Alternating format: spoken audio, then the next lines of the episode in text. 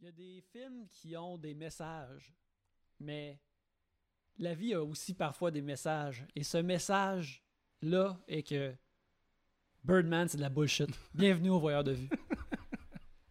Je m'appelle Yannick Belzil. Euh, Je m'appelle Alex Rose. Euh, la raison pourquoi on dit ça, euh, c'est que, tu sais, on le pense, mais euh, on a, vous nous avez... Premièrement, euh, vous entendez ceci un 25 juin. Alors, euh, vous êtes à post-Saint-Jean. On espère que vous avez eu une belle Saint-Jean, euh, bien le fun. euh, Somewhat déconfiné. C'est pas trop clair qu'est-ce qui se passe. là. Je suis encore pas clair là-dessus. Ouais, c'est ça. On, on- on- mettons qu'on se garde toute une petite gêne question euh, déconfinement. Là, on dit ça alors qu'on va aller essayer de visiter notre bar préféré, un de nos bars préférés, voir si c'est allable. Bref, on espère que vous n'êtes pas trop lendemain de veille ou sinon vous en avez profité pour bien sûr euh, écouter la Florida à prise 2, ce qui est ce que tout le monde devrait faire à la Saint-Jean-Baptiste en, en ce qui me concerne. Euh, oui, notre intro va parler de ça parce que euh, dans, dans l'épisode, on, a de- on a parlé à quel point qu'on n'aime pas Birdman et que euh, c'est un film qui, qui, était, qui, allait- qui arrêtait pas de chier sur les films de super-héros et que là, on a eu les films de super-héros, mais juste les gros films en général. Puis là, euh, aujourd'hui, euh, quand, on enregistre ça, le 22, il y a eu une, euh, une- une dépêche disant que euh, Michael Keaton serait de retour dans le rôle de, de Bruce Wayne Mhm. potentiellement de Batman dans un film, euh, dans le film de The Flash qui est toujours pas sorti. Fait que six ans après Birdman, euh, Michael Keaton, il est dans Dumbo, il est dans Spider-Man, il est dans Morbius, il est, Il est euh, dans Morbius. Ah oui, c'est vrai, il est dans il le trailer. ouais. il est supposé être dans Morbius aussi. Euh, j'ai hâte pour Morbius. Vous voyez pas, mais je fais un gang sign qui est un M. Je suis tellement content qu'on déconfine pour que je puisse aller voir Morbius. Ouais, moi c'est ça. Il y en a qui sont comme Ah, tu sais, Tenet, j'ai hâte. moi, je veux voir Morbius. J'ai très hâte. Fait que là, Michael Keaton, il est dans full d'affaires où ce qui va se faire payer énormément. Et Ouais. euh, on, nous, on considère ça au voyeur de vue comme l'ultime réponse à ce que Birdman avançait. Mais tu sais, moi, je pense que. Tu sais, pour tout dire, là, je- Michael Keaton fait qu'est-ce qu'il veut, là. La partie qui me rend quand même heureuse, c'est que Alejandro euh, Inarritu, lui, il voit ça, puis il est comme sais, il a, dû, il a dû avoir des longs soupers à y convaincre que des films de super-héros, c'est de la bullshit, tu sais, pour Mhm. l'avoir dans son film. Puis il faire toutes sortes de salades. Puis là, là, il regarde ça, puis à tous les deux ans ou à tous les huit mois, il, il regarde son variety, puis il fait Hey, on tabarnak! Il me semble que tu m'as menti, Michael! Je, je me rappelle euh, quand euh, Michael Keaton avait passé à WTF Mhm. avec Mark Maron, que, qui me semblait comme un mélange de, de- de chill et d'énergie nerveuse. Ouais, c'est pas mal ça. Puis, tu sais, il disait comme Ah, euh, c'était le fun de faire Batman, puis j'ai un chèque surprenant qui rentre à chaque couple de mois de, de royauté de Batman. C'est vraiment le fun. Pourquoi lui dénier ça? C'est ça, mais je pense que c'est ça aussi, tu sais. Je... On va en parler tantôt, juste avant que, avant que j'embarque dans les films juste cette semaine, mais euh, dans- je disais le Wikipédia de Sharknado. Mhm. Et euh, Ian Ziering, qui est le personnage principal de tous les Sharknado, qui, le- qui vous connaissez de Beverly Hills 90210, a apparemment choisi de faire Sharknado. On s'entend qu'il n'est pas sur le même niveau que Michael Keaton, là. Mhm. mais a choisi de faire Sharknado parce qu'il avait besoin de ce montant d'argent-là, whatever que ça le payait, pour à- atteindre ses assurances du, du Screen Actors Guild. Fait que genre, pour que ses enfants aient, mettons, une assurance dentaire, il fallait qu'il fasse Sharknado, tu sais. Puis J'avais jamais vu ça présenté en termes aussi explicites, là, tu sais, genre, tel montant, ça veut dire ça, ça veut dire, tu sais, ce que tu dis tout à l'heure, Ah, il va se payer telle affaire, il a besoin de payer les bills. Lui, il a straight up dit, genre, tu sais, je voulais pas être dans un film qui s'appelle Sharknado, nécessairement, mais j'avais besoin de payer les assurances dentaires. fait que j'avais besoin d'avoir gagné tel montant en tant qu'acteur, genre, tu sais, Mhm. Ben, je me rappelle dans, dans son, dans sa première, euh, dans, dans son autobiographie, euh, le lutteur Mick Foley, euh, a.k.a. Mankind, racontait que justement, euh, quand dit Ah, peut-être vous vous demandez pourquoi vous voyez euh, des lutteurs prendre des rôles poches dans des films ou dans des séries télé. Mhm. Euh, puis, euh, ben, c'est parce que ça, ça nous, ça, ça, ça nous amène sur l'assurance maladie du Screen Actors Ouais, Guild, qu'on n'a pas autrement. Ouais. Fait que, puis, quand tu peux avoir l'assurance maladie à un lutteur, c'est très utile, Ouais, comme n'importe qui d'autre dans la vie. Fait fait c'est pour ça que, tu sais, méchant de la semaine dans trois épisodes de quelque chose, je suis comme, bah ouais, man. Assurance maladie. Ouais, ouais, ouais.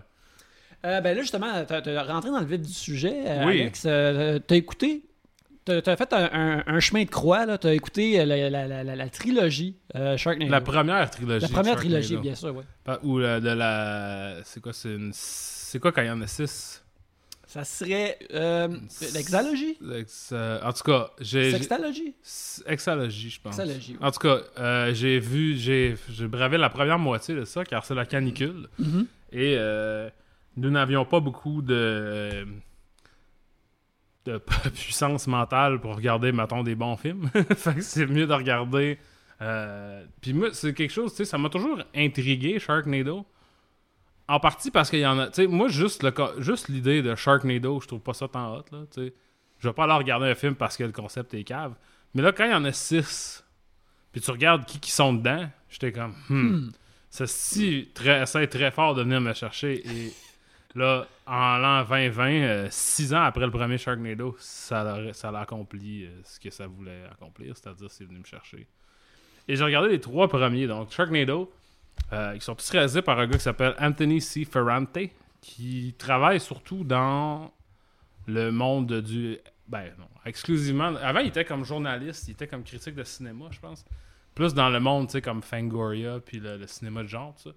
Puis il est devenu euh, cinéaste à un moment donné. Je, je pense que son premier film, c'est en 2005.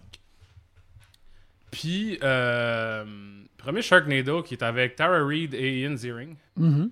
Euh, qui, puis Ian Ziering joue Finn, qui est un ancien... euh, ouais, Ouais, évidemment. ouais, un ancien champion de surf qui vit à, à Venice Beach en Californie, puis qui a un bar sur le bord de la page. Puis Tara Reid, c'est son ex-femme qui, elle, a vit genre à Beverly Hills. Et euh, à un moment donné, ben, il y a une tornade qui amène euh, foule de requins sur la plage. Et la tornade n'arrête pas. Et la tornade, dans le fond, ramasse des requins dans, dans son... Dans son vortex. dans son vortex et drop les requins un peu partout qui font du carnage.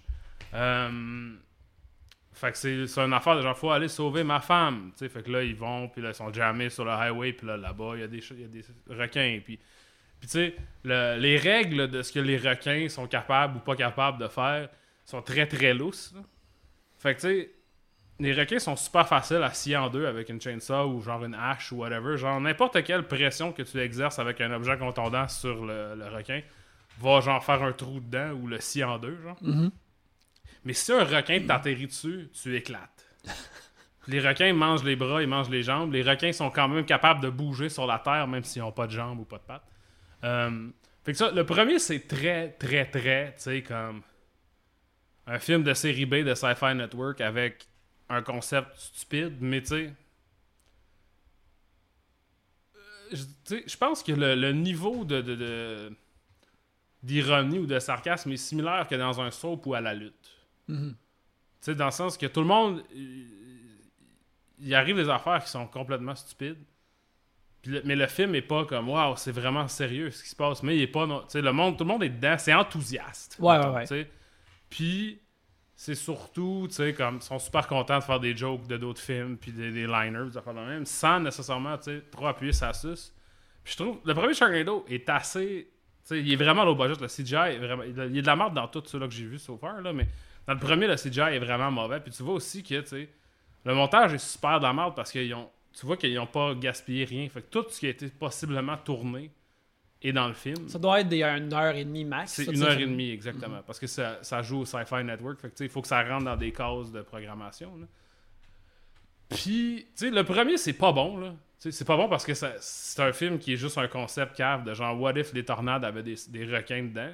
Mais c'est tout de même enthousiaste. Puis, tu sais, une des affaires que je disais, que j'ai dit à ma blonde en le regardant aussi, c'est, tu sais, ça, c'est de la merde, c'est tout croche, ça se tient pas. Puis, je suis capable de suivre, contrairement à, mettons, Artemis Fowl, que j'étais comme, je sais pas qu'est-ce qui se passe, tu sais. Puis, je suis comme, c'est vraiment genre le principe d'un blockbuster, c'est la même affaire, c'est la même structure qu'un blockbuster, à une très petite échelle, très, très fauchée. Puis, je trouve que, si, si tu compares les échelles, je pense que Sharknado, c'est quand même mieux fait. Puis ça se tient plus que Skyscraper, mettons. Ouais, ouais, ouais. Même si c'est quand même, faut boucler la boucle, puis il y, a des- y a des clichés, puis des mardes, puis même en en regardant trois, il y a des affaires qui arrivent dans chaque. Fait que tu sais, comme, dans tous les Sharknado que j'ai vus, il y a quelqu'un qui se fait manger, mais comme tu les vois pas comme activement mourir, ben, à un moment donné, ils vont sortir du requin, tu sais. Dans tout, il y a tout le temps une affaire de bouclage de boucle. Euh, c'est pas. Le, le premier, il y a pas full de. Fait que dans le 2 jusqu'au 6, il y a full, une shitload de caméos par rapport. Tandis que dans le premier, tu sais, il y a John Hurd qui joue genre un vieux monsieur sous. Genre. John Hurt? John Hurd, euh, tu sais, le père dans Home Alone. Ah, ok, ok, ok. Ouais, qui vient de- il est mort là, ça fait pas si longtemps. Parce que j'étais comme John Hurt. c'est John Hurt, Chris. ça John Hurt, c'est pointé là. là. Ouais. Euh, puis là, dans le deuxième, ben, euh, Ian Ziering puis son ex-femme sont réconciliés. Puis ils s'en vont à New York pour visiter son sa sœur, qui est jouée par Carrie Werher, qui faisait Oui, beaucoup oui. de films de série B aussi. Beaucoup de films de série B, puis je pense qu'elle été dans un.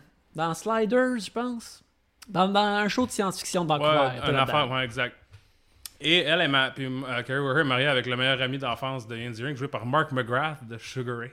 Ça, là. ça, c'est très bon. Puis là, euh, c'est ça, ils vont à New York, puis là, immédiatement, il y a un autre hostie de Sharknado, euh, Mhm. mais plus gros, cette fois, qui drop des requins sur New York. Puis là, les autres sont séparés, fait, fait Ziering est supposé aller au baseball avec, euh, avec Mark McGrath, puis Judah Friedlander, qui est comme son ami d'enfance, et euh, Vivica A. Fox aussi, qui est dedans, Ok. qui est, je sais pas trop, c'est son ami d'enfance aussi, je pense. Mhm. Euh, Les hommes et les femmes peuvent être des amis. Tandis que euh, Carrie Werher, Tara Reid se fait manger. Ah oui, ok. Excusez-moi, j'ai manqué. le- Les, les requins attaquent l'avion et croquent la main de Tara Reid dans l'avion, décapitent Kelly Osbourne et Will Wheaton, qui sont des passagers de l'avion. Euh, en tout cas, Avec Will Wheaton, je suis comme du bord. euh, je suis comme du bord des. des- requins. des ouais. requins. Puis là, euh, en tout cas, que là, les requins de- déferlent sur New York, c'est la, la cata, genre, puis là, tu sais, c'est un film un peu euh, avec le sentiment de genre, nous les New Yorkais, on se tient ensemble, on est tous ensemble, on est tous, euh, New York proud, tu sais, Mhm. genre, tout ça, puis. Puis à la fin, ben, tout le monde sort genre des... Parce que à la fin de Sharknado 1, Ian Ziering euh, se fait croquer par un requin pendant qu'il y a une chainsaw, puis il, il cut his way out, là, genre, Mhm. le... Fait que là, ça devient comme son trademark d'avoir une chainsaw. Euh, puis, euh, fait que là, il chain... tout le monde est en train de chainsaw tout, des, six- des six rondes, plein d'affaires. Il y a plein de caméos par rapport, genre Richard Kind est dedans. Il joue un ancien, un ancien baseballeur qui a jamais frappé un circuit à sa dernière game pour faire, pour faire euh, plaisir à son père. Fait qu'il fait un home run d'un requin. Il swing un requin jusqu'à dans le soleil, genre. Puis- Ben, j'aime ça parce que Richard Kahn, il y a quelque chose de typiquement new-yorkais en Ouais, tant que character ça. actor. Fait que le fait qu'il qu'il est là, puis qu'il soit dans le mix avec euh, le Sharknado à New York, euh, je trouve ça cool. Ouais, c'est ça. Il y a, tu sais, puis il y a Judd Hirsch qui joue euh, un chauffeur de taxi, comme Mhm. dans l'émission Taxi, dans laquelle Judd Hirsch jouait. Crime aussi, ce film-là recycle du monde d'Independence Day, du cast Ouais, euh, aussi. lentement mais sûrement. Aussi. Puis le, tu sais, ça c'est le 2 c'est vraiment le meilleur là, je- en tout cas des trois c'est le meilleur. Mhm. Parce que c'est le plus comme tu sais à cheval sur comment niaiseux que c'est, mais l'échelle est encore le fun. là, je vais parler du troisième tantôt, tu vas comprendre ce que je veux dire. Puis, mais les caméos sont vraiment, tu sais, ça pas. Kurt Angle est dedans, il joue Bien un, sûr. un, poli- un, un, euh, un pompier. Un pompier. Billy Ray Cyrus joue un docteur. Il y a Peppa de Salt and, Salt and Peppa qui joue dedans. Il y a Andy Dick. Tu sais, c'est pas du monde de grande. euh, Il y a Matt Lauer et Jared de Subway. Fait que ça, c'est de la merde un peu. ok, ouais, ouais. tu sais. Fait que, ah, Robert Hayes, le, le- le personnage principal de Airplane, joue un chauffeur d'avion. Ok, ben oui, un ben pilote oui. d'avion. Euh, puis il y a du monde que tu sais que je reconnais pas vraiment, genre, euh, tu sais, du monde de télé-réalité, pis ça fait de même, là. Puis Biz Markie qui joue un, ch- un chef de pizza. Un, Ok. gars, un cook de pizza. En tout cas, le 2 est quand même super le fun. Tu sais, c'est- quand même. Tu sais, rendu au 2, t'as compris la recette. Fait tout tu sais qui, va mourir quand. avec puis Mais qu'ils sont quand même. C'est quand même super niaiseux, puis c'est super gore, pareil. fait que ça, c'est cool. Euh, puis le deuxième a un bon- euh, je sais pas. Il atteint le bon vibe. Tu comprends qu'ils ont, ils, ils ont bien saisi l'ironie, la, la- la turbo-ironie bacon Internet qui était rattachée au premier. Ils l'ont bien, genre, tu sais, ils ont bien fait un beam laser avec pour comme, faire ce film-là, découper ce film-là. Mhm. Le troisième, Oh Hell No. Euh, non, ça c'est vraiment de la merde. là. C'est un, fait que c'est comme. euh, Il y a deux. Y a-tu deux. Ouais, c'est ça, là, toute la East Coast qui est rendue le Feast Coast. Il, y a, est en train de créer un mur de requins parce qu'il y a trop de, de phénomènes de météorologiques. Fait que là, euh, Finn, il faut qu'il aille euh, re- comme sortir son père, euh, qui est un David Hasselhoff, qui est un astronaute. Sortir ça, de la ça. retraite pour qu'eux autres y aillent. Parce que c'est l'affaire qu'ils trouvent, qu'ils font tout le temps, c'est la, la- la solution toujours pour arrêter le Sharknado, c'est on va, on va aller par-dessus le Sharknado puis tirer une bombe dedans, écl- faire éclose- exploser la tornade, puis ça va arrêter. Genre. Fait que là, mais là, à un moment donné, la tornade est trop grosse. Fait qu'il faut qu'il y ait dans l'espace pour genre. Sais, un genre de situation d'Armageddon, dans le fond. Genre, puis là, spoiler alert, qu'est-ce qui arrive à la fin, c'est aussi la fin d'Armageddon. Puis, puis là. Le 3, genre, c'est ça. Le 3, c'est de la merde parce que ça devient. Ça, ça, ça se passe beaucoup à Orlando. Fait que, dans des, dans des parcs. euh, tu sais, des parcs euh, thématiques, là, whatever. Il y a, Mhm. le- il y a d'eau, puis dans des. À un moment donné, dans des montagnes russes. Ouais, il y a un requin qui fait des montagnes russes, puis il bouffe Chris Jericho, ces montagnes russes. Tabarnak. Euh, Mais tu sais, le 3, c'est ça, je me suis emmerdé parce qu'ils ont trop up de stakes rapidement. Mhm. Puis là, j'étais comme, bah, c'est rendu, c'est rendu quelque chose d'autre.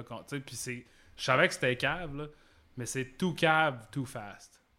Puis là, j'étais- j'ai comme, je commençais à m'emmerder. Peut-être aussi, c'était le troisième que je regardais en 24 heures. Fait que peut-être qu'à un moment donné, j'avais chaud, puis euh, j'étais rendu un peu. euh, j'étais un peu viré sur le top. Mais. euh, puis les caméos dans le troisième sont encore plus. Ça, ok, ça commence genre à Maison-Blanche, là. Puis là, le président, c'est Mark Cuban.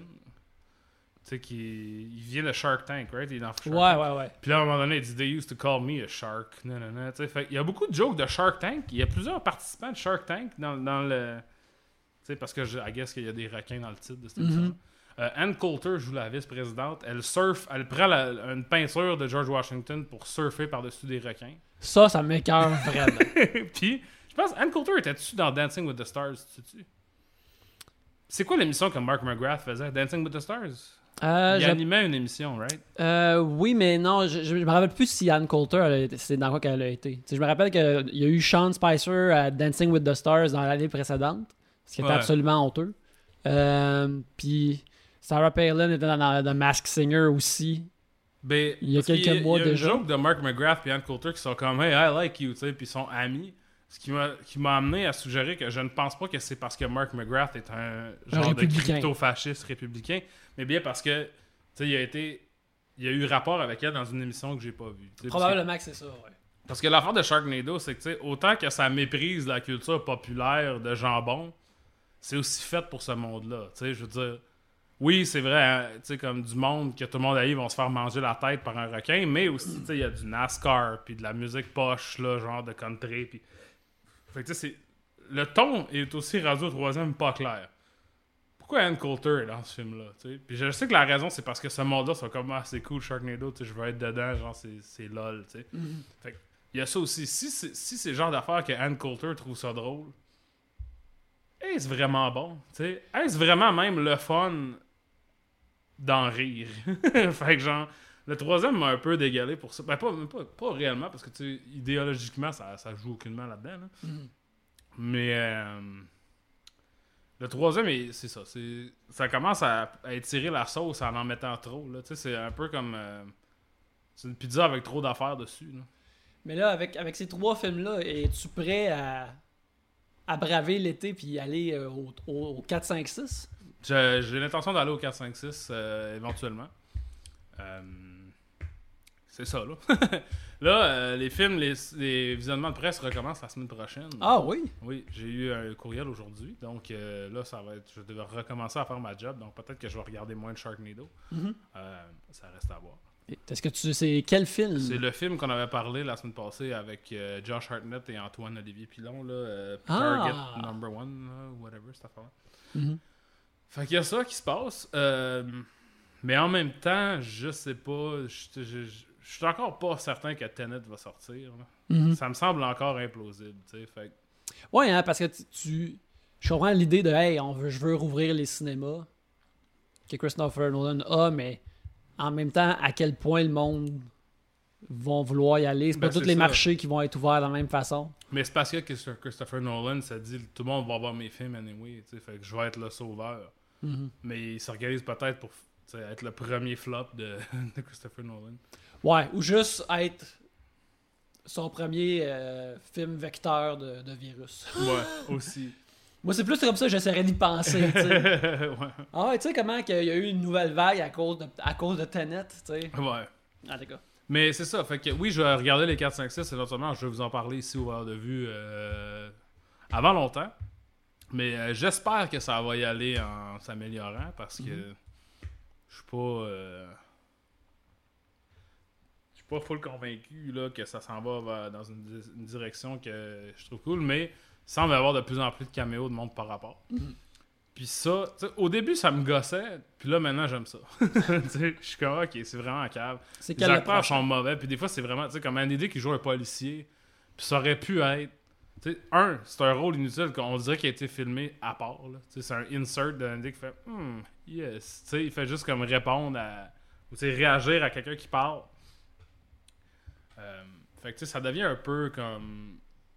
C'est ça, c'est du, du, du- du rembourrage, là, tu sais, des caméos, upon cameo, upon cameo. Lou Ferrigno dans le 3, tu sais, comme. Je sais pas. Ouais, c'est. euh, tout le monde avait hâte de revoir Lou, euh, je pense. Surtout versus un requin, là. Euh, moi, pour ma part, dans les films que j'ai écouté, ben, j'ai, euh, j'ai écouté le deuxième film de How to Train Your Dragon. Cependant, je vais faire. euh, j'avais le projet de faire un peu comme toi, ce que tu viens de faire. Je vais attendre de voir le troisième, puis je vais pouvoir parler des, des, Mm. des- des trois films sur comment, comment dompter des dragons. Que, ben, tu sais, les, les- les deux premiers, je les aime bien à date. Fait que je vais en parler dans un avenir rapproché. Un de mes films de la semaine, mon film de la semaine que j'ai vu. Je me suis récemment euh, abonné à Amazon Prime et aussi euh, par Amazon Prime, tu peux t'abonner à d'autres affaires qui s'appellent des channels. Ouais. Euh, puis il y en a un de ces channels-là, c'est MGM. Mhm. Et puis, j'ai vu que pour c'est 4 pièces par mois, mais la façon que Amazon Prime fonctionne au Canada, c'est que dans le fond, tu as les deux premiers mois dans, pour un seul 4 pièces. Fait que là, je me suis dit, tiens, je vais m'abonner à MGM comme pendant deux mois, dans le Mhm. fond, pour aller pogner des classiques et des affaires que j'ai pas vues. Parce que dans leur sélection, il y a des affaires qui m'intéressaient. Et euh, dans euh, euh, une coupe de Billy Wilder que j'ai pas vu. Et un film que je voulais. qui, que j'avais entrevu depuis un bout qui, qui m'intéressait. C'est The Long Goodbye. The Long Goodbye, Mhm. qui est un film de Robert Altman, qui est écrit par Lee Brackett, et puis qui est basé sur le livre de Raymond Chandler, Mhm. euh, de qui parle de son, son détective qu'il a créé, de Philip Marlowe. Euh, Euh, basé de façon très lousse, si j'ai bien compris. oui, la façon dont j'ai compris, c'est que c'était très très lousse. Euh, je- moi, j'ai pas lu de, Ouais. de Long Goodbye encore. Mais oui, de ce que je comprends, c'est en effet vraiment lousse. Et à l'époque, c'était vu comme quasiment un genre de motherfucking parodie Mhm. de- du personnage puis de ce genre de film-là. Ben, moi, je veux dire, je connais une personne qui a mon âge, là, Mhm. pour qui c'est encore un, euh, une insulte. Ouais. long- Tu sais, c'est sorti à- bien avant qu'il soit né. Je sais pas s'il écoute le show, mais. euh, puis lui, il, il- il est incapable. Il dit comment tu peux faire ça à Marlowe? Comment Marlowe peut être aussi pas cool. Puis... Écoute, euh, étant quelqu'un qui a déchiré sa chemise à cause de Man of Steel, je n'en voudrais pas à cette personne-là. Euh, tu sais, c'est. Euh, de la façon que t'aimes tes personnages iconiques interprétés au grand écran, c'est quasiment une, une- c'est quasiment une confession religieuse. Tu, Mhm. tu- ça ça t'appartient, tu sais. Mais euh, moi, ce que je, je- ce qui m'intéressait, c'est juste vraiment esthétiquement de base avec le poster puis avec les, les photos que j'avais vues sur internet puis aussi la réputation de, de ça en tant que film noir. C'était juste la vibe fripée de Elliot Gould Mhm. en détective, justement, euh, fripé, magané, lendemain de veille. Moi, j'aime ça. euh, euh, j'aime mon détective de film noir, fripé, magané, avec un vague sentiment de hangover, que Mhm. ça fait des années que son cou a été droit. qui est, fait que le, le- le film, c'est ça, c'est une des histoires de, de, de Philip Marlowe. Alors, euh, Philip Marlowe, qui est, un qui est un détective privé vraiment slack qui vit à Los Angeles, un soir, il est visité par un de ses amis qui s'appelle euh, Terry Lennox, qui euh, lui demande un service, c'est de le raccompagner en voiture euh, à la frontière du Mexique pour qu'il puisse aller à Tijuana. Philip Marlowe, qui il pose juste des questions quand il est engagé pour faire des enquêtes, parce qu'autrement, il n'est pas à se poser beaucoup de questions dans la vie. Mhm. Fait qu'il va porter. Il va porter son ami, il revient. Le lendemain, il apprend que son ami, euh, que la femme de son ami euh, a été euh, brutalement tuée et que, pas longtemps après, lui, il a été retrouvé, euh, son ami, et s'est suicidé au Mexique. Mhm. Alors, par conséquent, il est. c'est ça, il est, il est suspecté par la police d'avoir rapport avec cette affaire-là. En plus de ça, euh, il, il a, euh, ça, ça met sa face dans les journaux. Et à cause que ça met sa face dans les journaux, euh, il y a de la nouvelle job, dont de retrouver un writer vraiment magané, rempli d'alcool et de peut-être de problèmes psychologiques, qui est engagé par la femme de, ce- de cet auteur-là Mhm. pour le retrouver. Puis ce couple-là vit dans le même genre complexe d'appartement où son ami restait, puis où ce que euh, sa euh, son ami, justement, sa femme a été retrouvée morte. Alors il prend cette enquête-là et ce qu'on suit, c'est justement euh, Philip Marlowe dans un Los Angeles qui est pas constamment sous un, un- un brouillard de chaleur, mais toutes les couleurs sont tout le temps brouillardées de, de façon chaleureuse, euh, de, non, de chaleur mais pas chaleureuse. Et on le suit de façon vraiment slack, alors qu'il va à travers ses- son enquête, comment il, se- il croise son chemin avec euh, un mafieux dangereux euh, qui lui dit comme Hey, ton ami il est disparu avec Marty Augustine. Marty Augustine, oui, ton ami il disparaît avec mon argent, fait que là, il faut que tu retrouves mon argent, sinon c'est toi qui vas y passer. Mhm. Parce qu'il découvre que son ami euh, euh, faisait euh, traverser de l'argent aux frontières pour de la drogue. Mhm. Euh, alors, il se trouve euh, dans différentes enquêtes euh, et, et il essaye de, de- de- sortir de l'eau, de lancer sa tête hors de l'eau à travers tout ça et de pouvoir euh, élucider le mystère. Puis en même temps, il- voir, découvrir qu'est-ce qui, est arrivé réellement à son ami. Mhm. Euh, fait que là, ça, c'est comme l'histoire du, du film, pas mal. C'est- beaucoup, tu sais, ce qu'en anglais, ils appellent du shoe leather. Là, fait que du- Mhm. du tueur de souliers, d'un gars qui se promène à des places, qui trouve des, euh, des indices, euh, qui trouve euh, des révélations, euh, qui parle euh, à des belles femmes. euh, et qui est des, endroits intéressants. Puis euh, moi j'ai vraiment vraiment beaucoup aimé ça. Euh, c'est super euh, bien incarné. Il y a un détail que j'aime beaucoup, c'est que ça s'appelle The Long Goodbye. Euh, et puis la trame sonore du film a été faite par John Williams. Mhm. Euh, John Williams, tu sais, après, après Star Wars et peut-être même pré-Jazz. Mhm. Deux ans avant Jazz. Deux ans avant Jazz, puis euh, tu sais, il écrit, il a écrit une tune qui s'appelle The Long Goodbye, qui apparaît dans quasiment toutes les scènes, mais interprétée différemment selon la scène que, où ce qui est. Fait que, tu sais, quand il est en char, euh, le Long Goodbye joue, mettons, une version un petit peu jazzée à la radio. Quand il rentre à l'épicerie, là, c'est une version musique d'ascenseur de Long Goodbye qui joue. Euh, ça, ça suit Philip Marlowe à travers le film. Puis, c'est ça, comme j'ai mentionné, j'aurais pas dû commencer avec ça, mais tu sais, il y a la- L'interprétation de, de Elliot Gould, que moi, moi je l'ai toujours. Je l'ai premièrement connu comme le, père de Ross dans Friends. mais là, de le voir à l'année 70, tout de même, tout de même très chaud. Euh, tu sais, comme. euh, euh, Il y a de la tristesse de Humphrey Bogart, mais pas de la menace comme je suis fatigué, mais je pourrais t'étrangler si ça me tentait. Puis il y, a vraiment un, un charisme de, de, de dude magané, mais tout de même un petit peu wise-ass, euh, qui est vraiment, vraiment bon. Tu sais, comme la façon, il y, a, il y a ses voisines qui sont constamment nues, qui font du yoga, puis il est comme. Qui- il, il trouve ça nice, mais il est jamais comme. Pervers, juste comme, ah, ok, les filles tout nues sont là, ils font ce qu'ils font. Euh, Il y a rien qui semble vraiment le toucher, excepté lorsqu'il est interpellé par ses enquêtes. Euh, mais c'est ça, moi, je tu sais, un, un bon film d'enquête, moi, c'est une affaire que j'aime vraiment bien Mhm. mettre ça comme un, un- un dimanche après-midi, encore plus quand il fait chaud dehors. Là. Tu mets un bon film d'enquête, puis comme tu peux quasiment te laisser bercer par ça, puis euh, The Long Goodbye a été ça pour moi. Euh, ce- ce- cela dit, euh, c'est clair que euh, le- The Big Lebowski n'existe pas sans Ouais, ça. C'est absolument. C'est ça que je m'en allais te dire ça. Ben oui, ben, c'est ça. Fait que moi, quand, après ça, je lisais comme euh, sur le Wikipédia de Long Good, Goodbye, tout le monde sont comme, hey, Motadine, ça pouvait pas faire ça des affaires de Mhm. détective. Puis là, je suis comme, ah, ben, tu sais, Big Lebowski, il a fait la même affaire. C'est juste qu'ils ont inventé, ils ont inventé leur, pr- leur propre personnage Ouais, qui fitait encore mieux cette vibe-là. Mhm. Alors, moi, ce que je dirais, c'est euh, si vous êtes des fans de Big Lebowski, mais vous avez pas vu de Long Goodbye, euh, ben, euh, trouvez-le. Ça va être. c'est- pas exactement les. C'est pas autant quirky, là. Le, Ouais, les- les- quand il y a des quirks dans ce monde-là, c'est juste comme bah, c'est une autre affaire comme une autre affaire, puis le monde s'en. Mais c'est vraiment bon.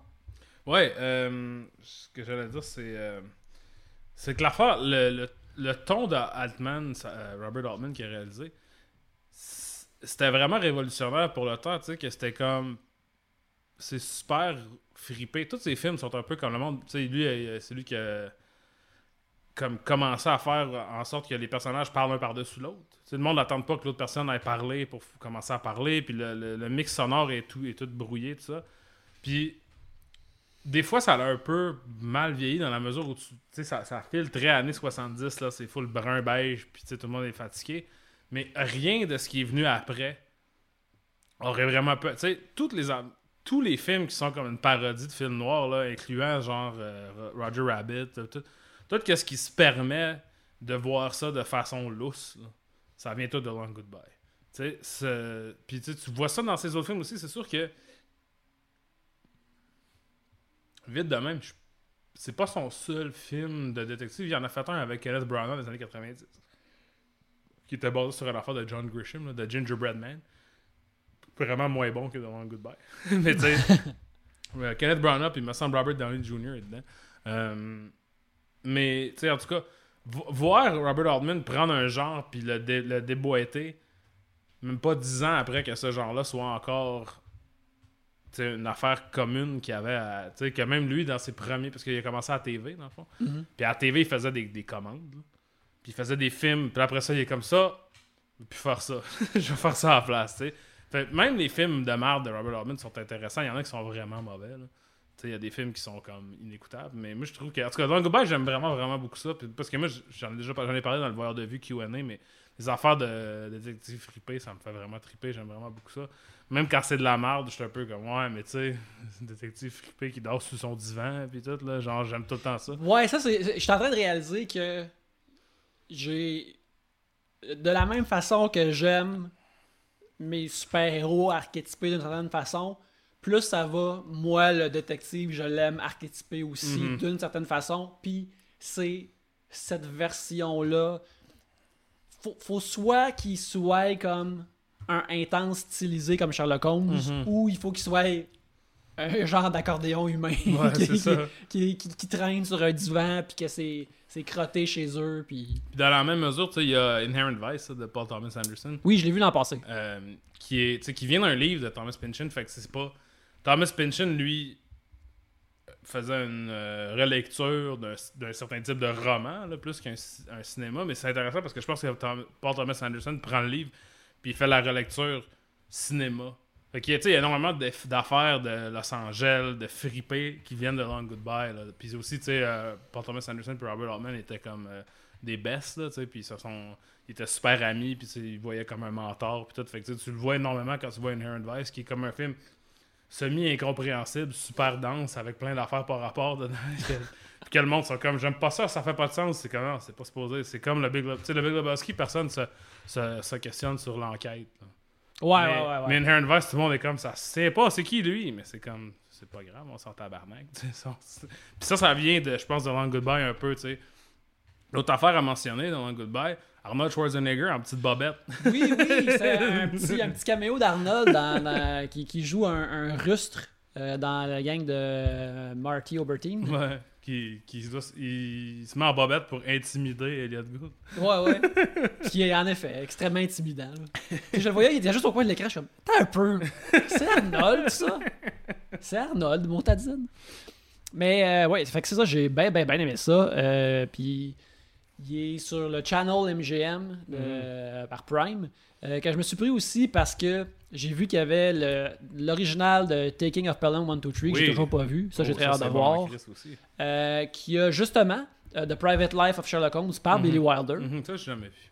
puis il y a un mm, il y a un autre Billy Wilder euh, avec Jack Lemmon que le poster est en couleur que je me souviens Euh, pas? Fortune Cookie. Ah, je pense que c'est peut-être Fortune Cookie Euh, ou il y en a un autre Il y en a trois. Il y a The Front Page, il y a Fortune Cookie, il y a à Avanti.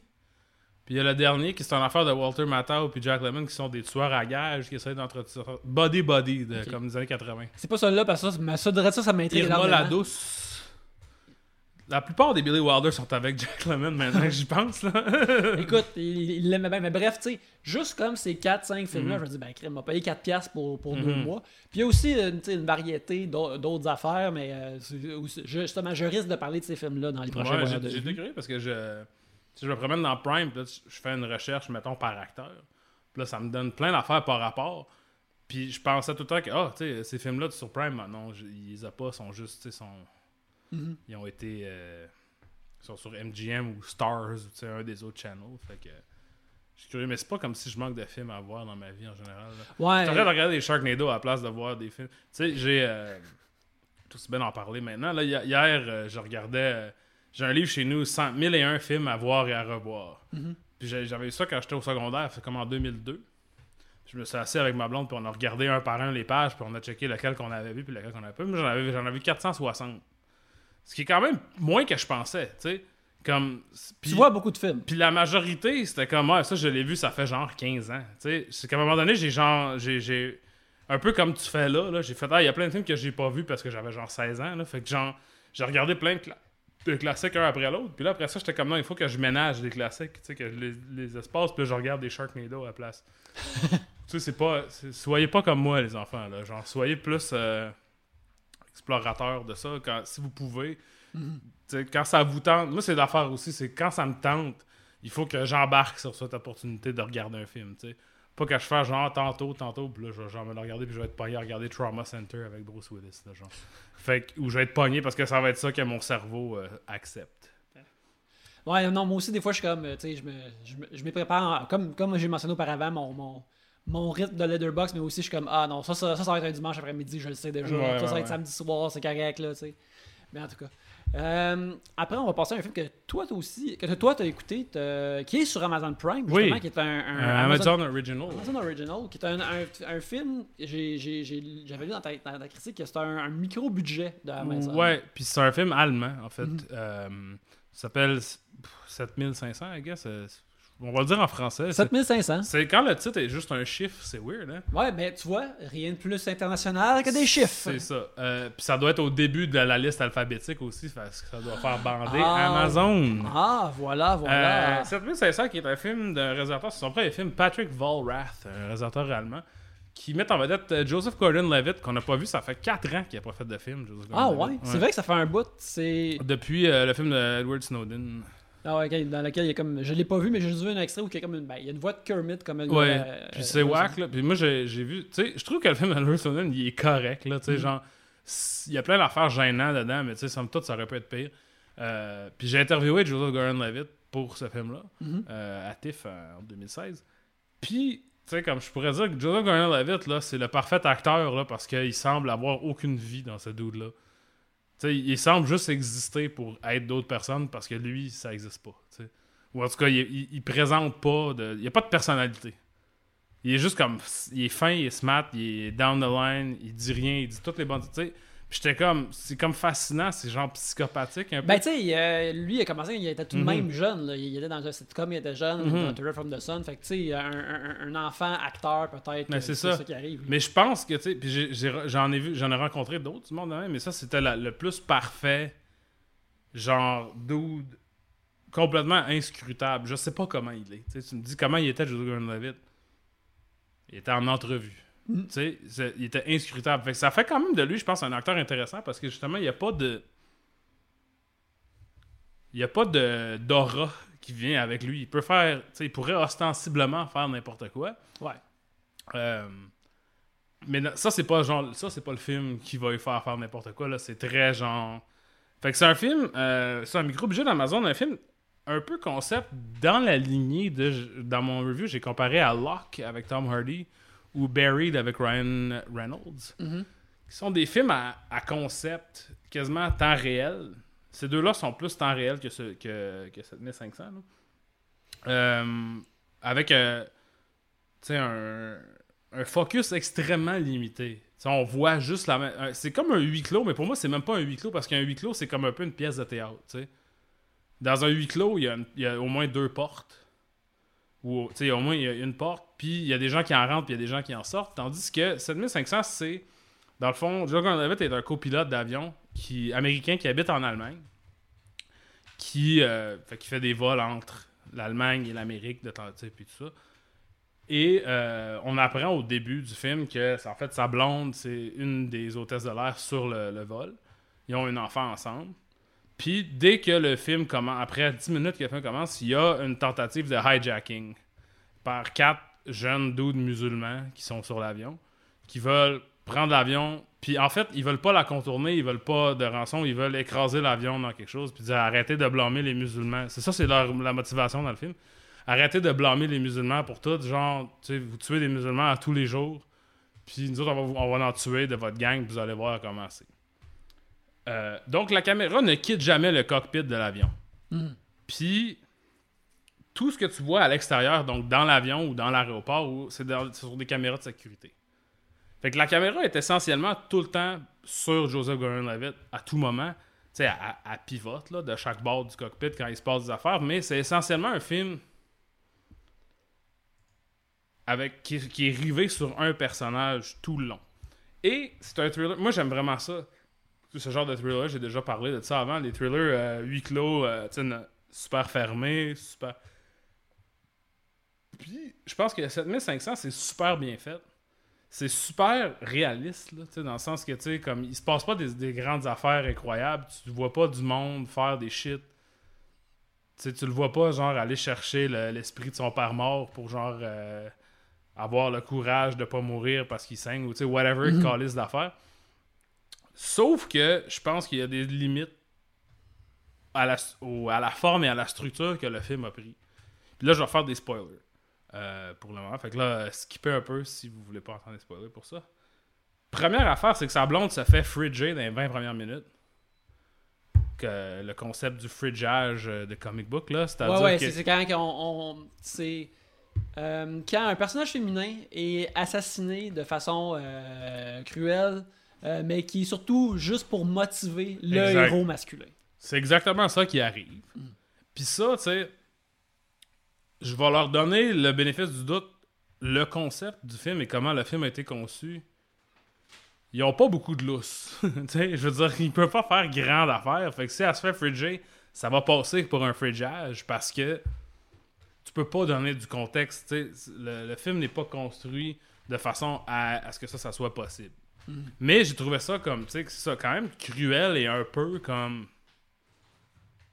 tu un peu euh, ordinaire, là, tu sais, ça, de donner une motivation au personnage de cette façon-là, quand il y a tellement peu d'affaires qui peuvent se passer.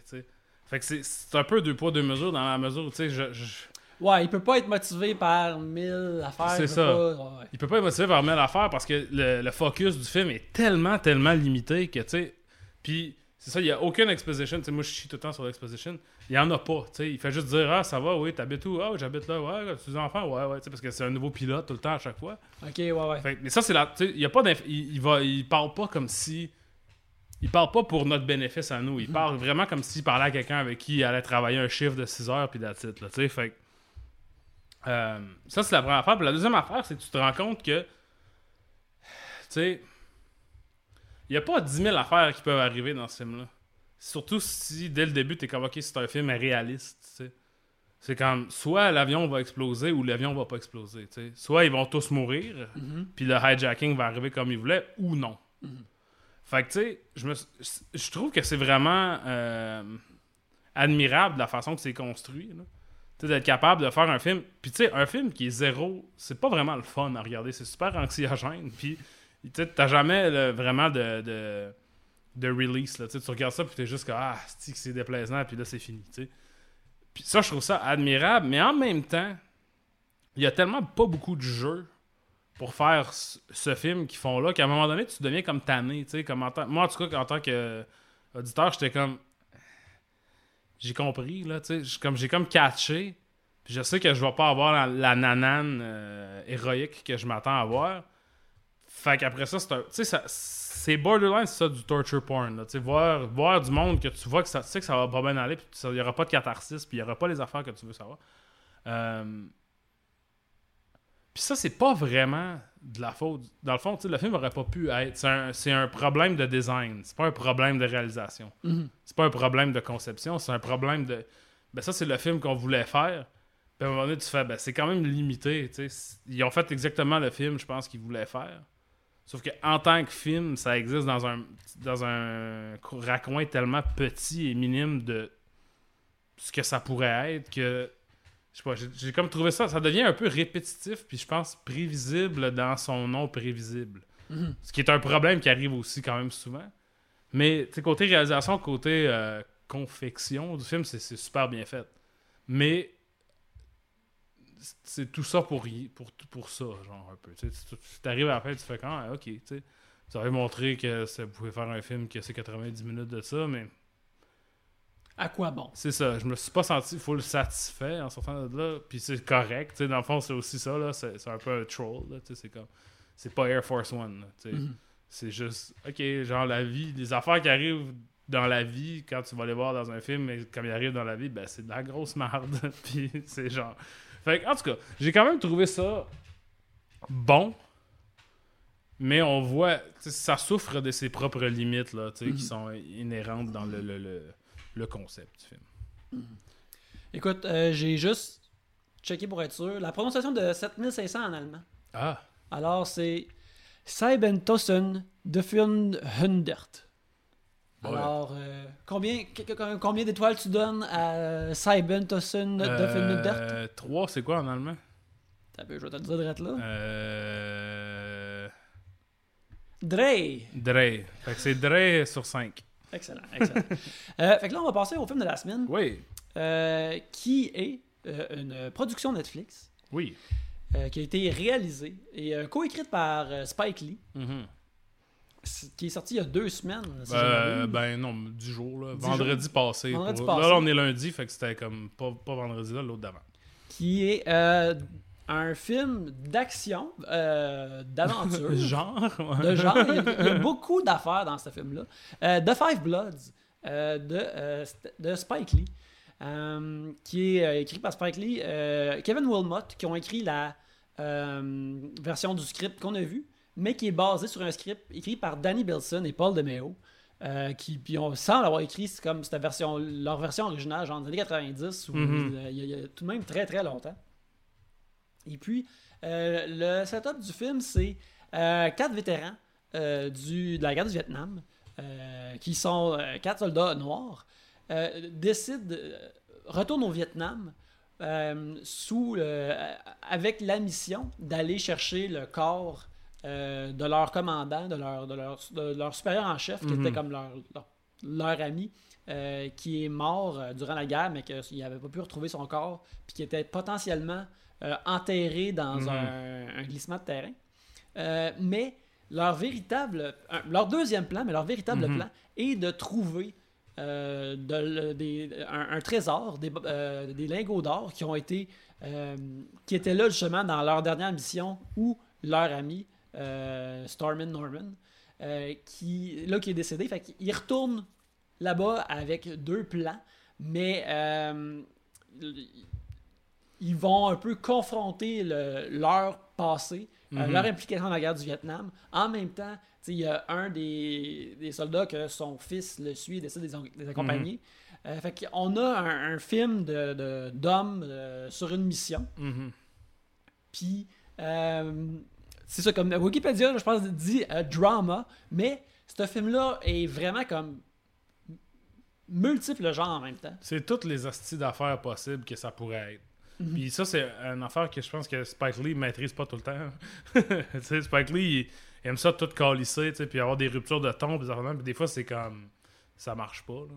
Mhm. Puis ça, je trouve que ça, c'en est un de ses plus ambitieux depuis longtemps. Là, comparé à Black Landsman, qui est, qui est super bon aussi, et tout de même assez straight là, comparé à The Five Bloods. Oui, c'est- aussi euh, euh, Black Landsman avec le sujet. Moi, quand je l'ai vu, j'ai trouvé ça tout de même très calme. Ouais. J'ai comme trouvé ça. Vu le sujet, je pensais que ça allait être bien choqué. Ben, à la fin, c'est choqué, mais ça attend tout le film avant d'être choqué. tu sais. Tandis que The Five Bloods est comme bien choqué Mhm. tout le long, puis ça pique à une couple de fois, mais Puis, euh, ben, je vais y aller avec mes opinions euh, du film. Mhm. J'ai trouvé ça fucking bon. Mhm. Puis j'ai trouvé ça, euh, ma- ma- ma- ce que j'ai dit sur Letterboxd, c'est j'ai trouvé ça épique dans le vrai sens du terme, pas dans le Mhm. sens bacon internet. Ouais. Euh, tu viens de parler de que Spike Lee aime ça mettre beaucoup d'affaires. Mhm. Mais moi je trouve qu'il y, a une- il y a une qualité entonnoir-esque Mhm. du film qui a euh, le- les- les- du contexte historique euh, des Noirs dans la- les, conflits à la guerre dans l'histoire des États-Unis, Mhm. des conflits de- au sujet de leurs propres droits. Euh, Il y a comment l'identité euh, de, de- de- des. Tu sais, comme. Comment que les vétérans sont traités, les vét- Mhm. puis les vétérans de cette guerre-là ont été traités. Euh, Il y a, bien sûr, il il y a aussi comment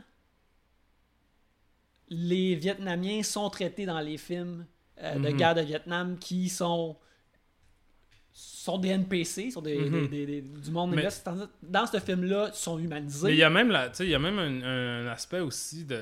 Que Spike Lee il est comme. Le- la guerre du Vietnam, c'était une guerre de blancs qui a été, qui a été combattue par des Noirs puis des Vietnamiens. Mhm. Les, les, là, ils étaient pas plus down. sais. Maintenant, ils vivent avec ça aussi. C'était pas leur guerre. Là, ils étaient pas. Ils étaient pas là par conviction. Ils étaient pas plus là par conviction que parce que les Noirs allaient pour se battre pour les États-Unis. On le voit au début, quand même tôt dans le film. Ils ont, ils ont un guide, là. Euh, il s'appelle-tu Jimmy ou un Il s'appelle Vin. Vin, ok. Euh, qui dit genre, ah, ça c'est mon oncle, lui il était dans les Viet Cong, puis là ça c'est mon autre oncle, puis lui, il me semble que c'est ça, right? Il y a comme deux vieux Vietnamiens assis au bord, puis ils étaient pas du même bord de la guerre, puis là ils sont en train de boire ensemble, puis ils sont comme, hey, on- ils ont acheté des drinks aux vétérans, parce que autres, pour, tout, pour eux autres, c'était toute la même affaire. Mhm. Personne n'a gagné, c'était une guerre de merde inutile qui était pas à gagner. Personne a, a- a vraiment bénéficié de ça, à part l'argent, la, la- la- la machine militaire des États-Unis a, bénéficié de ça. Oui, absolument. Puis, euh, tu sais, il y a, y y des personnages dans le film aussi qui sont des gens qui euh, s'occupent de, de trouver les vieilles mines. Fait que, tu sais, Ouais, c'est l'ultime expression dramatique de comment cette vieille guerre-là peut Mhm. continuer à faire du tort aux gens. Euh, tu sais, c'est. Puis. Il y a beaucoup de. Tu sais, c'est facile de dire que euh, Spike Lee il est pas subtil. Puis que, tu sais, des fois, il te placarde des affaires d'en face Extrêmement. extrêmement. Euh, mais moi, je trouve que pour ce dont il parle, puis même à l'époque où on est en ce moment, dans le moment où on est en ce moment, là, ça vaut plus la peine d'être subtil Ouais, au sujet de ces enjeux-là. On vit dans un monde trop sans dessous que tu. C'est, c'est plus pas subtil de crier dans la caméra que le racisme c'est terrible puis que Ouais, ouais. les, les, les Noirs se sont fait fourrer, genre. Mhm. C'est, c'est rendu, rendu nécessaire parce que euh, regarde où ce qu'on est en ce moment. Ouais, c'est ça. Fait que j'ai trouvé que tout ce qui a été exprimé là-dedans était euh, vraiment comme. Tu sais, j'aimerais ça que des fois, technique, tu sais, comme. euh, tu l'as déjà tu l'as dit dans, dans ta chronique, que des fois, l'information, puis quand il y a des callbacks historiques, c'est présenté très PowerPoint. Ouais, puis ça, c'est Spike Lee a commencé à faire ça il y a une couple d'années, là, 5-6 ans. là. Il l'a fait dans Black Lives puis il l'a fait dans euh, She- She's Gotta Have It, là, les épisodes qu'il a réalisés de She's Gotta Have It sur Netflix, de- qui était comme un remake ou euh, une suite de son film des années 80, son premier film, le fond. Mhm. Qui li- C'est littéralement des slides. Là, Là, ça parle, puis là, tu vois genre une, une image fixe, puis ça tasse. Puis dans, dans Black Lives Matter, il faisait ça pour des pochettes d'albums, ce qui était particulièrement genre papa PowerPoint. Là. Mais tu sais, là ici, c'est un peu plus, un peu plus documentaire, un peu plus Ken Burns. Là, c'est- je trouve que c'est un peu plus organique. Là. C'est moins genre, du monde parle d'un album. Ah, check, c'est ça l'album. Ok, papa, d'accord. Ouais, c'est- c'est- ça, c'est.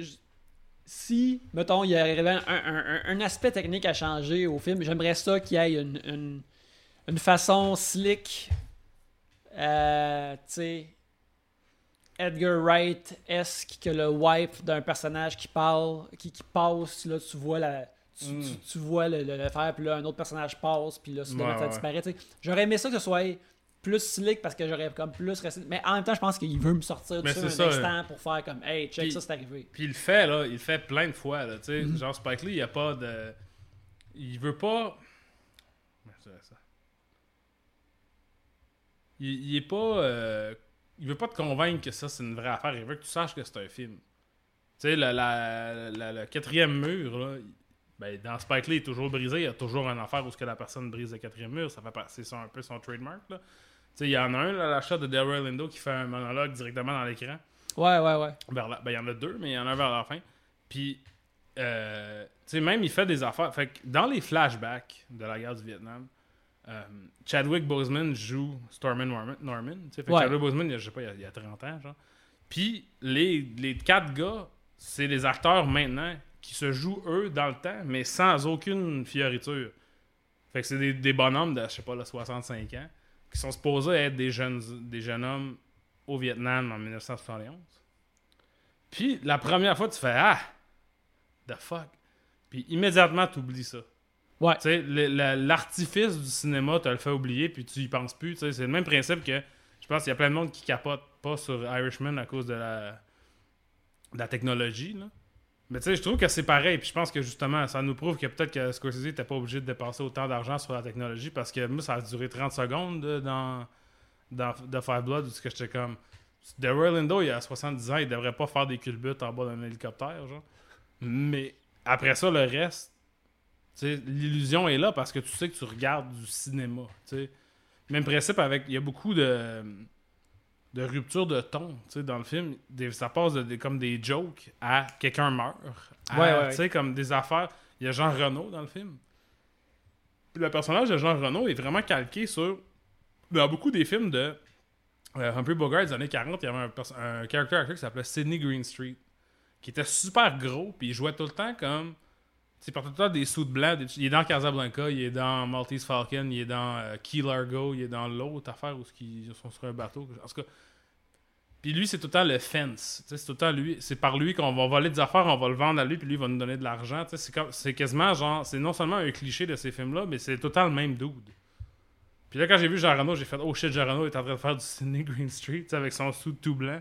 J'ai vu du monde dire Ah, il est comme Trump, mais je suis comme Non, les amis, il est Sidney Green Street. Sidney Green Street, euh, je pense qu'il est dans Treasure of the Sierra Madre, qui est comme la plus grosse influence de ce film-là. là. Euh, Il y a même des références directes à Treasure of the Sierra Madre. Ouais, euh, We Don't Need No uh, No Stinking. St- ouais. je l'ai pas vu, mais je le sais que ça de là. là, tu sais. Mais tu sais, puis toutes ces affaires-là, tu sais, il y a des références super euh, broad là, à des, au cinéma dans le film parce que je pense que, tu sais, l'immersion, ça n'a jamais été tant l'affaire de Spike Lee, l'immersion. Il y a toujours des, des cassures là, vraiment comme évidentes de ton, puis de, de, de, de- juste de style visuel. Puis c'est ça qui arrive ici aussi. Ouais, des fois, il veut juste commencer un film en te montrant Rosie Perez qui danse pendant 5 minutes. Ouais, c'est ça. C'est comme, ça va être ça. Puis tu sais, euh, je pense autant à Jungle Fever. Tu sais, Jungle Fever qui est comme. Je sais pas, tu l'as- je sais pas si tu l'as Ah non, je l'ai pas vu. Ben, C'est comme un semi-spoiler, mais pas vraiment. Là. Jungle, Jungle Fever qui est comme un film romantique entre un, noir et une blanche. Avec un, un subplot super dramatique, fucked up, avec Samuel L. Jackson qui est genre euh, le frère crackhead du personnage principal, qui, qui demande temps de l'argent à ses parents, puis qui est super, puis ça, finit super mal. Puis là, après ça, t'as la, partie romantique, dramatico-romantique, puis ça finit avec un gag vraiment, genre, un gag de Not Another Teen Movie, genre, à ce niveau-là de là.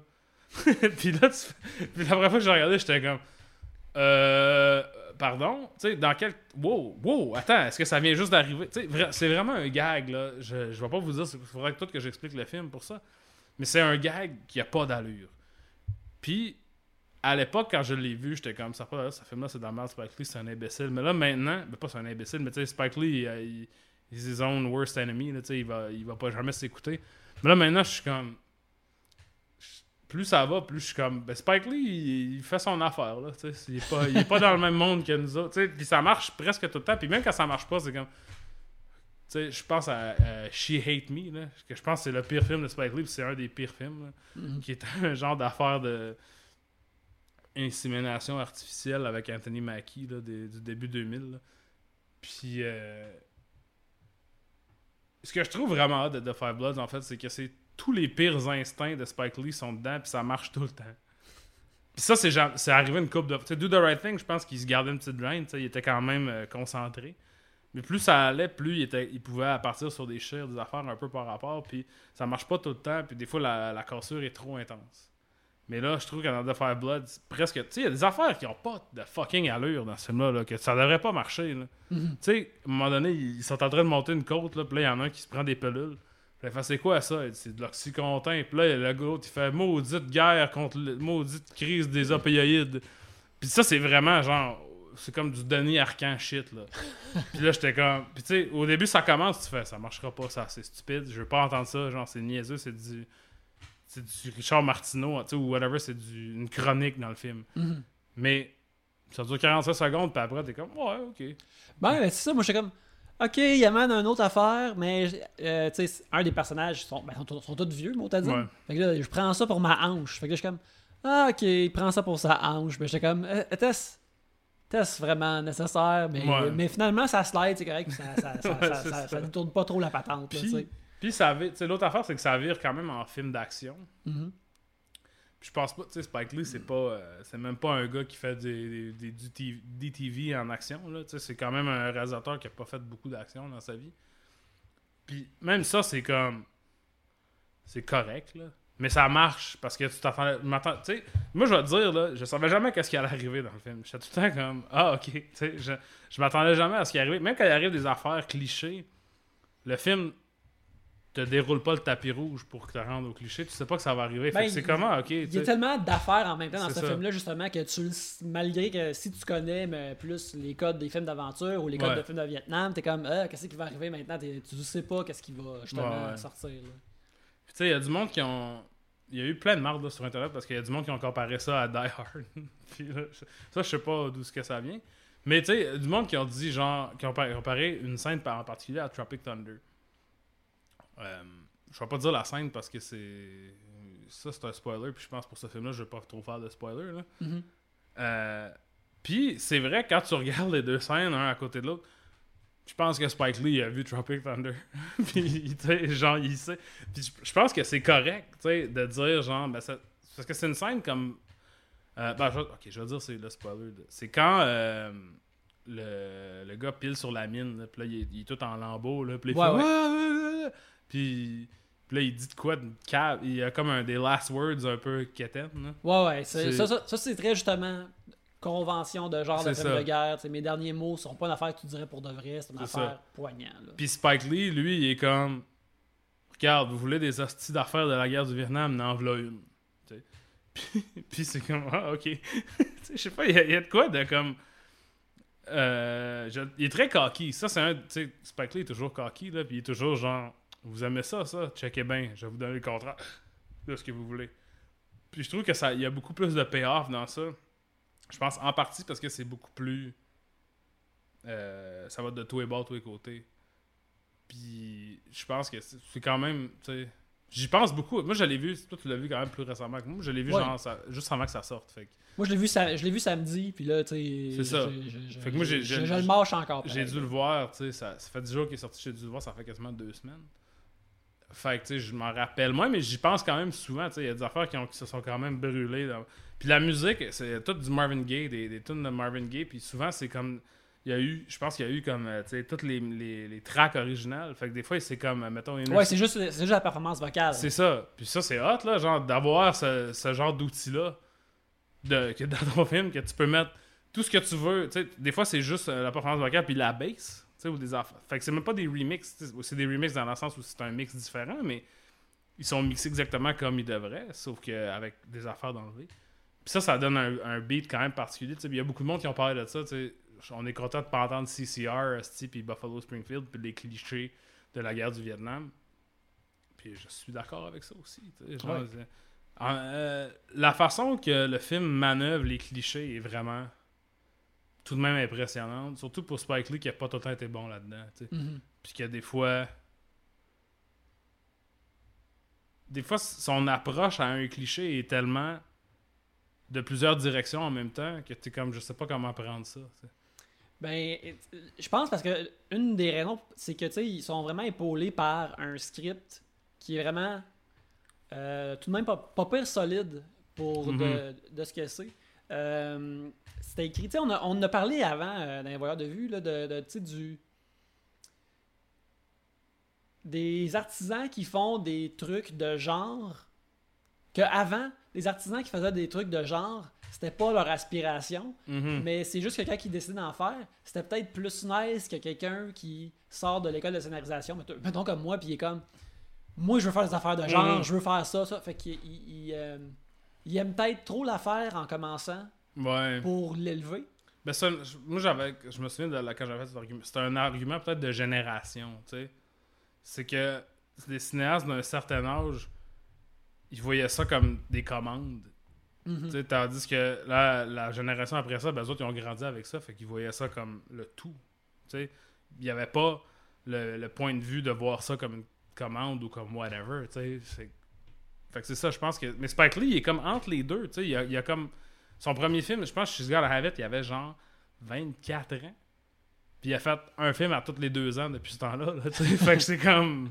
Si tu veux qu'on fasse, là, genre, lui, il existe dans un monde pas pareil que les autres. Là.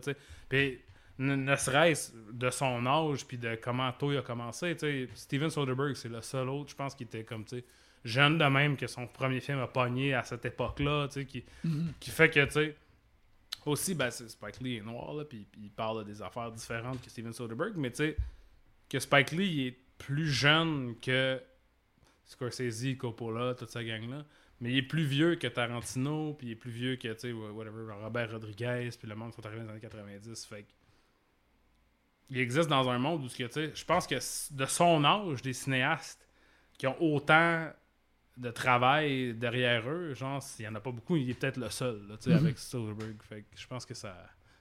C'est ça, c'est intéressant. Ben, c'est ça, parce qu'il y, y avait aussi un peu.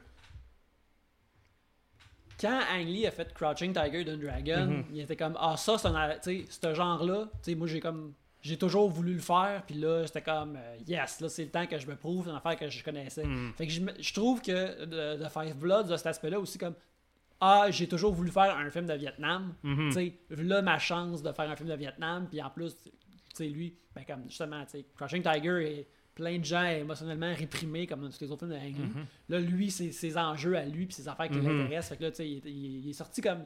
Il est arrivé à ça avec un couteau entre les dents, dans le fond. Il, avait- Mais- il devait avoir hâte de faire ça. là. Mais tu sais, euh, Spike Lee a fait un film de guerre avant, qui c'était Mhm. Miracle at Santa Ana. C'est sorti comme en 2007 ou 2008. Là. Ça sorti quand je travaillais dans un club vidéo. Puis euh, c'est un film avec Deuxième Guerre mondiale, puis c'est un platoon, tous les soldats sont noirs. Mais ça, le problème avec ça, c'est ça se veut, c'est faire un film classique de guerre, mais avec des personnages noirs. Mais pas vraiment. Tu sais, t'es un petit peu trop à cheval sur ça, c'est un film old school de guerre avec les. ça penche trop d'un bord, mettons, Mhm. comparé à The Five Bloods. Qui va de tous les bords, de tous les côtés, qui, a- qui accepte un peu toutes les technologies, puis les avant. puis tandis que l'autre, c'était comme un film d'époque, époqué, avec un angle différent, mais pas assez différent pour pas que ça soit. Faut pas que les clichés résonnent exactement de la même façon que les clichés résonnent dans un film qui a été fait en 1952. Là, tu sais, c'est... Miracle Santana, c'est pas full bon. Euh, c'est avec, je pense, Chiwetel Ejiofor, puis... Ça fait longtemps que je l'ai vu. C- je sais qu'il y a Michael K. Williams dedans, là, euh, de The Wire, le gars avec la Mhm. cicatrice d'en face. Euh, puis qu'il y a un petit rôle, puis que c'était une affaire que tout le monde était comme, oh, c'était pas long après The Wire, fait que tout le monde était comme, oh, il va finalement avoir un rôle pas dans un film d'horreur ou whatever. Puis finalement, il y a un rôle exactement comme ça, parce que, tu sais, parce que ça joue tellement dans les clichés de quel personnage est quoi, que, tu sais, whatever. Mhm. Fait que, tu sais, c'est ça, Spike Lee est pas euh, au-dessus de se planter, c'est arrivé plein de fois. Puis je pense que de, de Five Bloods, il aurait pu se planter aussi, tout est là pour qu'il se plante. Puis c'est un, c'est un super bon... euh, tu sais, c'est- c'est un- en fait, si vous avez jamais vu de film de Spike Lee, commencez par The Five Bloods, Mhm. je pense. Ça va vous pa- préparer à tous les autres. Parce que je pense que tu commences par Do the Right Thing, qui est de loin son meilleur film, là, tu sais, parce qu'il y a possiblement un des meilleurs films. Euh, En français, la pizzeria en révolte. c'est pas, ça pour vrai, quand Ouais, Mais tu sais, commencez par The Five Bloods parce que vous allez voir, vous allez avoir de tout. C'est vraiment comme un. C'est pas le meilleur film de Spike Lee, mais c'est le plus Spike Lee des films de Spike Lee. Mhm. Ah, ça, c'est ouais, nice. ça, Fait que. euh, Je-. Fait que, ouais, je, je pense qu'on peut dire qu'il est voyeur de vue approved. Et euh, alors, ouais, euh, on vous recommande The Five Bloods. On va euh, se quitter là-dessus. Ouais. Mais avant ça, les gens qui veulent nous suivre, ben, continuez à nous suivre ici. Euh, au voyeur de vue, au voyeurdevue.com, mais aussi, si vous voulez votre, euh, le podcast directement dans votre machine, vous pouvez contribuer au Patreon de Trois-Bières, Mhm. patreon.com slash Trois-Bières. Avec un simple 2$, vous avez les épisodes de la semaine euh, d'avance, le lundi matin, et vous avez aussi, justement, un épisode, euh, vous, vous avez aussi les, trois, les voyeurs de vue dans votre machine. Et sinon, vous pouvez me suivre à Yannick Belzil euh, sur bien euh, des plateformes, dont Letterboxd, où je, Oui. je- je note les films que j'écoute. Oui, moi, c'est euh, c'est Alex Rose avec deux petits bords en dessous sur Instagram. Ça, c'est juste des photos de mes disques. euh, Encore pour le moment, j'ai franchi 900 hier. Oh yeah! Euh, depuis le début de la pandémie, ça veut dire qu'il m'en reste à peu près 2200. Fait que ça va être long. Après ça, puis c'est Why Does It Exist sur. Non, Instagram, c'est Why Does It Exist. Puis Why Does It Exist sur Letterboxd, c'est Twitter qui est Alex Rose avec des petits bords en dessous, pardon. Alors, en attendant, Et coldmontreal.com, évidemment. oui, oui, euh, bien sûr, parce que t'es- t'es t'es chronique à chaque semaine. Là, cette semaine, je vais parler du. D'ici euh, le temps que vous voyez ça, genre le, review du nouveau film de Jon Stewart. Oh yeah! Qui a l'air d'être. Là, le- l'embargo était fini aujourd'hui, je l'ai pas encore regardé, mais ça regarde mal en esti. ça regarde mal en esti. Mais, en attendant, allez donc regarder des vues.